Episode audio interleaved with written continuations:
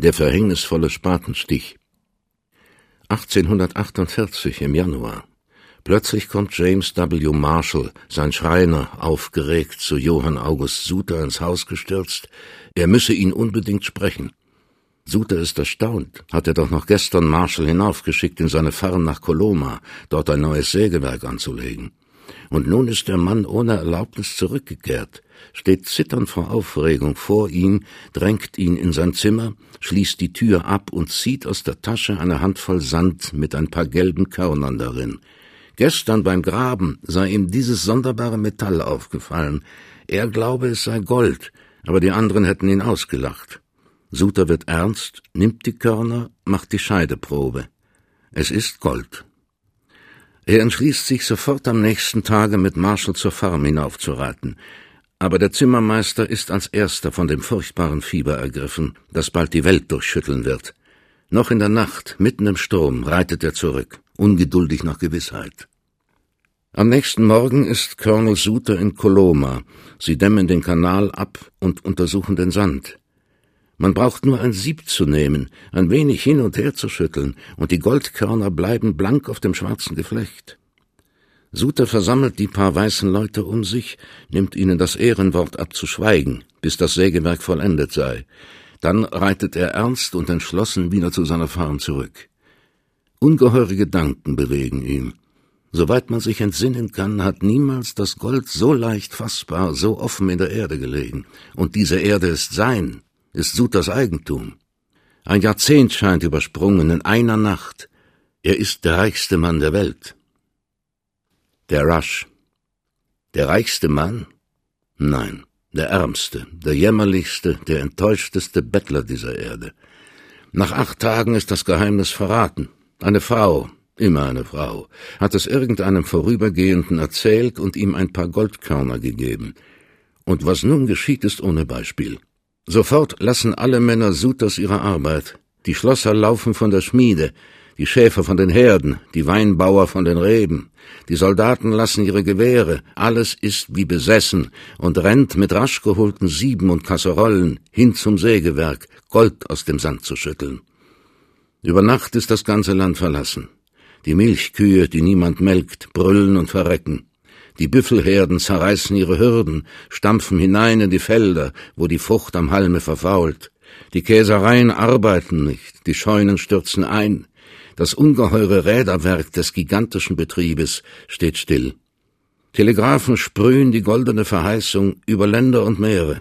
Und schon kommen die Leute herauf von den Städten, von den Häfen, Matrosen verlassen ihre Schiffe, die Regierungsbeamten ihren Posten, in langen unendlichen Kolonnen zieht es von Osten, von Westen, zu Fuß, zu Pferd und zu Wagen heran, der Rush, der menschliche Heuschreckenschwarm, die Goldgräber.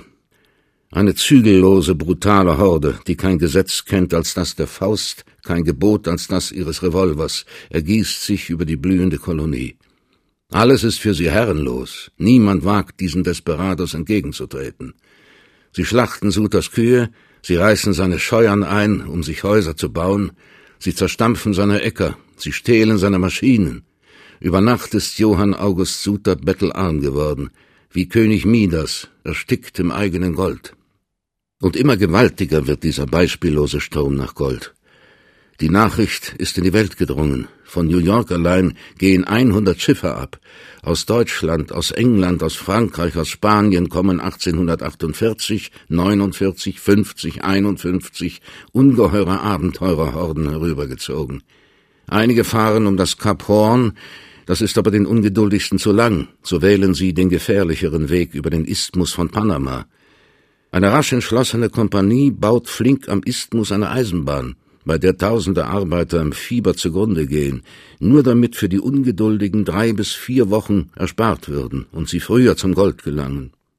Quer über den Kontinent ziehen riesige Karawanen, Menschen aller Rassen und Sprachen, und alle wühlen sie in Johann August Suters Eigentum wie auf eigenem Grunde. Auf der Erde von San Francisco, die ihm durch besiegelten Akt der Regierung zugehört, wächst in traumhafter Geschwindigkeit eine Stadt, Fremde Menschen verkaufen sich gegenseitig seinen Grund und Boden. und der Name Neu-Helvetien, sein Reich, verschwindet hinter dem magischen Wort Eldorado, Kalifornien. Johann August Suter, noch einmal bankrott, starrt wie gelähmt auf diese gigantische Drachensaat. Zuerst versucht er mitzugraben und selbst mit seinen Dienern und Gefährten den Reichtum auszunützen, aber alle verlassen ihn. So zieht er sich ganz aus dem Golddistrikt zurück in eine abgesonderte Farm nahe dem Gebirge, weg von dem verfluchten Fluss und dem unheiligen Sand, in seine Farm Eremitage. Dort erreicht ihn endlich seine Frau mit den drei herangewachsenen Kindern, aber kaum angelangt stirbt sie infolge der Erschöpfung der Reise. Doch drei Söhne sind jetzt da, acht Arme, und mit ihnen beginnt Johann August Suter die Landwirtschaft. Noch einmal, nun mit seinen drei Söhnen, arbeitet er sich empor, still, zäh und nützt die fantastische Fruchtbarkeit dieser Erde. Noch einmal birgt und verbirgt er einen großen Plan. Der Prozess 1850 Kalifornien ist in die Union der Vereinigten Staaten aufgenommen worden. Unter ihrer strengen Zucht kommt nach dem Reichtum endlich Ordnung in das goldbesessene Land. Die Anarchie ist gebändigt, das Gesetz gewinnt wieder sein Recht. Und nun tritt Johann August Suter plötzlich vor mit seinen Ansprüchen. Der ganze Boden, so heißt er, auf dem die Stadt San Francisco gebaut ist, gehört ihm nach Fug und Recht. Der Staat ist verpflichtet, den Schaden, den er durch Diebstahl seines Eigentums erlitten, gutzumachen. An allem aus seiner Erde geförderten Gold beansprucht er sein Teil. Ein Prozess beginnt, in Dimensionen, wie sie die Menschheit vor ihm nie gekannt. Johann August Suter verklagt 17.221 Farmer, die sich in seinen Pflanzungen angesiedelt haben, und fordert sie auf, den gestohlenen Grund zu räumen. Er verlangt 25 Millionen Dollar vom Staate Kalifornien dafür, dass er sich die von ihm gebauten Wege, Kanäle, Brücken, Stauwerke, Mühlen einfach angeeignet habe. Er verlangt von der Union 25 Millionen Dollar als Schadenersatz für zerstörtes Gut und außerdem noch seinen Anteil am geförderten Gold. Er hat seinen älteren Sohn Emil in Washington die Rechte studieren lassen, um den Prozess zu führen, und verwendet die ungeheuren Einnahmen aus seinen neuen Farmen einzig dazu, diesen kostspieligen Prozess zu nähren. Vier Jahre lang treibt er ihn durch alle Instanzen. Am 15. März 1855 wird endlich das Urteil gefällt. Der unbestechliche Richter Thompson, der höchste Beamte Kaliforniens, erkennt die Rechte Johann August Suters auf den Boden als vollkommen berechtigt und unantastbar an. An diesem Tage ist Johann August Suter am Ziel. Er ist der reichste Mann der Welt. Das Ende. Der reichste Mann der Welt? Nein, abermals nein. Der ärmste Bettler, der unglücklichste, geschlagenste Mann. Wieder führt das Schicksal wieder ihn einen jener mörderischen Streiche, nun aber einen, der ihn für immer zu Boden streckt. Auf die Nachricht von dem Urteil bricht ein Sturm in San Francisco und im ganzen Lande los. Zehntausende rotten sich zusammen, alle die bedrohten Eigentümer, der Mob der Straße, das immer plünderungsfrohe Gesindel. Sie stürmen den Justizpalast und brennen ihn nieder. Sie suchen den Richter, um ihn zu lynchen, und sie machen sich auf, eine ungeheure Schar, um den ganzen Besitz Johann August Suters zu plündern. Sein ältester Sohn erschießt sich, von den Banditen bedrängt. Der zweite wird ermordet. Der dritte flieht und ertrinkt auf der Heimkehr. Eine Feuerwoge fährt über Neu-Helvetien hin. Suters Farmen werden niedergebrannt, seine Weinstöcke zertreten, sein Mobiliar, seine Sammlungen, sein Geld geraubt und mit erbarmungsloser Wut der ungeheure Besitz zur Wüstenei gemacht. Suter selbst rettet sich mit knapper Not. Von diesem Schlage hat sich Johann August Suter nie mehr erholt. Sein Werk ist vernichtet, seine Frau, seine Kinder sind tot, sein Geist verwirrt. Nur eine Idee flackert noch wirr in dem dumpf gewordenen Gehirn. Das Recht, der Prozess. 25 Jahre irrt dann noch ein alter, geistesschwacher, schlecht gekleideter Mann in Washington um den Justizpalast. In allen Büros kennt man dort den General im schmutzigen Überrock und mit den zerfetzten Schuhen, der seine Milliarden fordert. Und immer wieder finden sich Advokaten, Abenteurer und Filous, die ihm das Letzte seiner Pension entlocken und ihn neuerdings zum Prozesse treiben. Er selbst will kein Geld. Er hasst das Gold, das ihn arm gemacht, das ihm drei Kinder ermordet, das sein Leben zerstört. Er will nur sein Recht und verficht es mit der querulantischen Erbitterung des Monomanen. Er reklamiert beim Senat, er reklamiert beim Kongress, er vertraut sich allerlei Helfern an, die mit Pomp dann die Affäre aufzäumend ihm eine lächerliche Generalsuniform anziehen und den Unglücklichen als Popanz von Amt zu Amt, von Abgeordneten zu Abgeordneten schleppen. Das geht zwanzig Jahre lang. Von 1860 bis 80. Zwanzig erbärmliche Bettlerjahre. Tag um Tag umlungert er den Kongresspalast, Spott aller Beamten, Spiel aller Gassenjungen, er, dem das reichste Land der Erde gehört und auf dessen Grund und Boden die zweite Hauptstadt des Riesenreiches steht und stündlich wächst. Aber man lässt den Unbequemen warten.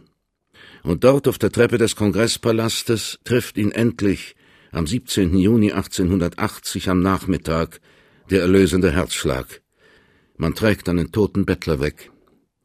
Einen toten Bettler aber einen mit einer Streitschrift in der Tasche, die ihm und seinen Erben nach allen irdischen Rechten den Anspruch auf das größte Vermögen der Weltgeschichte sichert. Niemand hat Sutas Erbe bislang angefordert, kein Nachfahr hat seinen Anspruch angemeldet. Noch immer steht San Francisco, steht ein ganzes Land auf fremdem Boden. Noch immer ist hier nicht Recht gesprochen. Und nur ein Künstler, Blaise Sandrard, hat dem vergessenen Johann August Suter wenigstens das einzige Recht großen Schicksals gegeben, das Recht auf staunendes Gedenken der Nachwelt.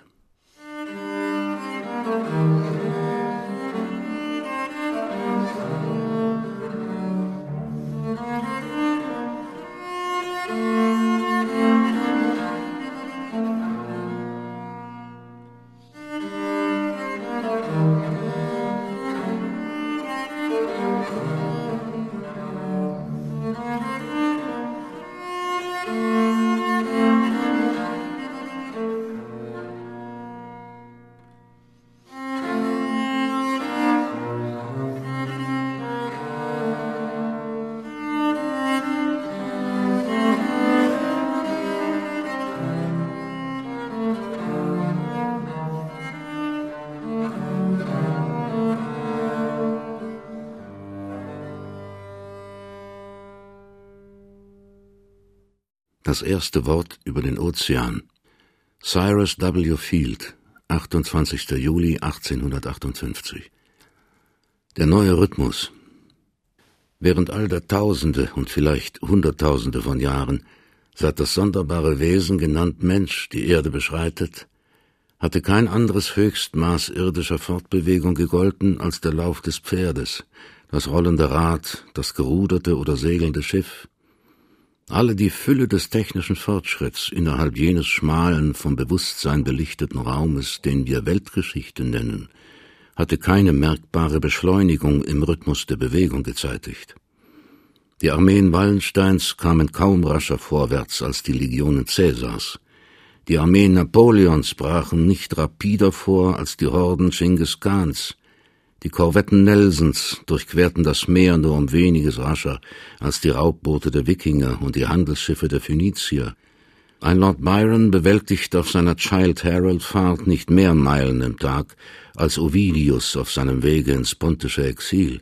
Goethe reist im 18. Jahrhundert nicht wesentlich bequemer oder geschwinder als der Apostel Paulus zu Anfang des Jahrtausends. Unverändert weit liegen die Länder in Raum und Zeit voneinander geschieden im Zeitalter Napoleons wie unter dem römischen Imperium.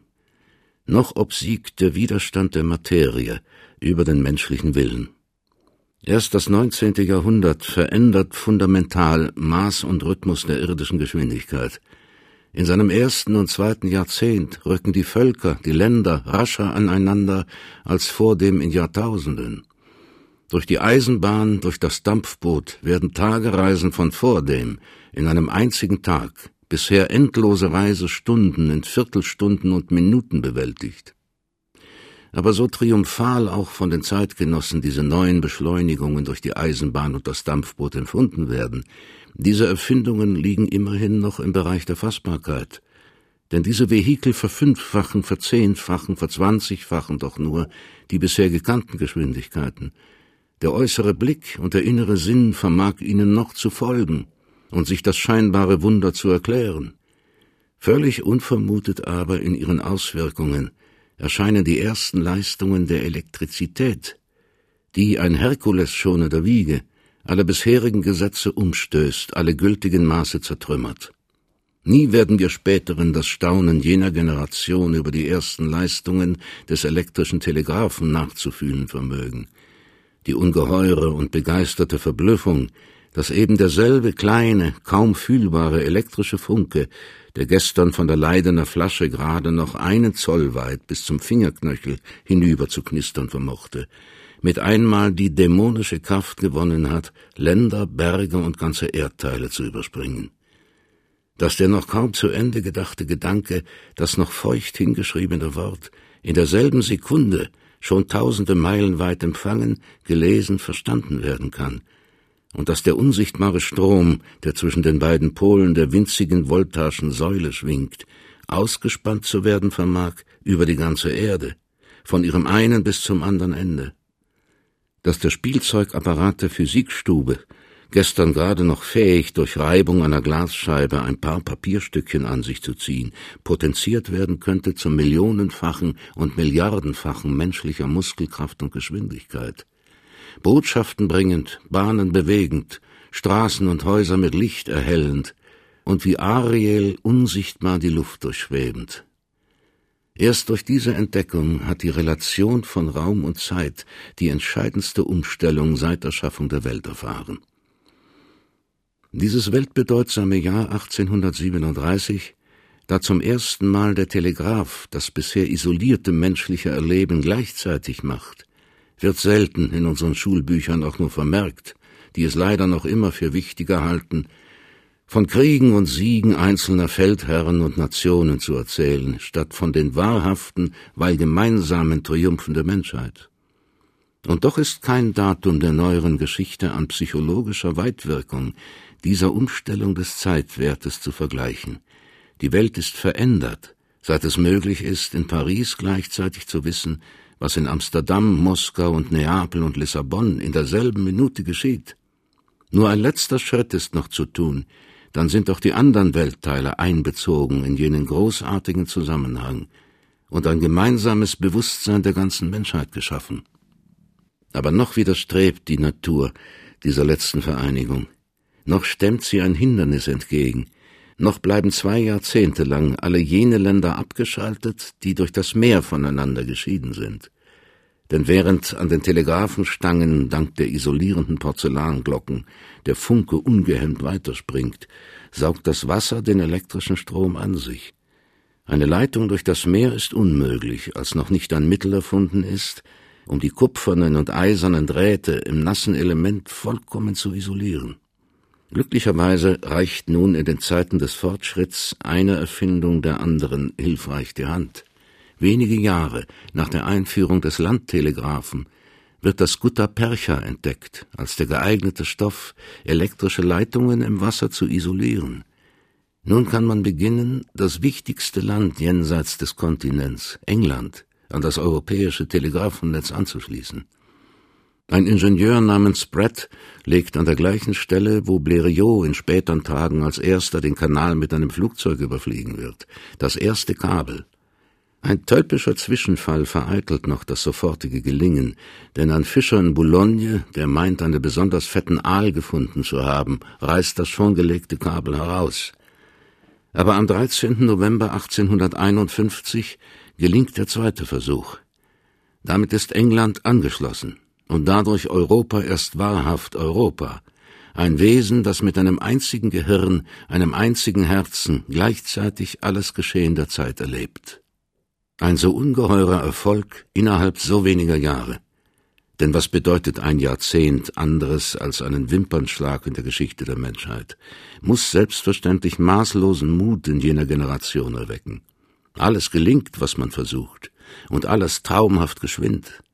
Ein paar Jahre nur, und England ist seinerseits mit Irland, Dänemark mit Schweden, Korsika mit dem Festland telegrafisch verbunden.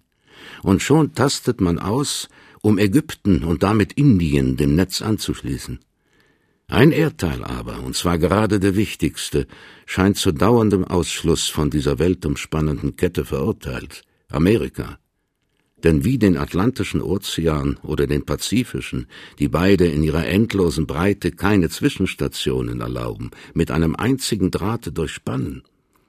In jenen Kinderjahren der Elektrizität sind noch alle Faktoren unbekannt, noch ist die Tiefe des Meeres nicht ausgemessen, noch kennt man nur ungenau die geologische Struktur des Ozeans, noch ist völlig unerprobt, ob ein in solche Tiefe gelegter Draht den Druck so unendlich getürmter Wassermassen ertragen könnte.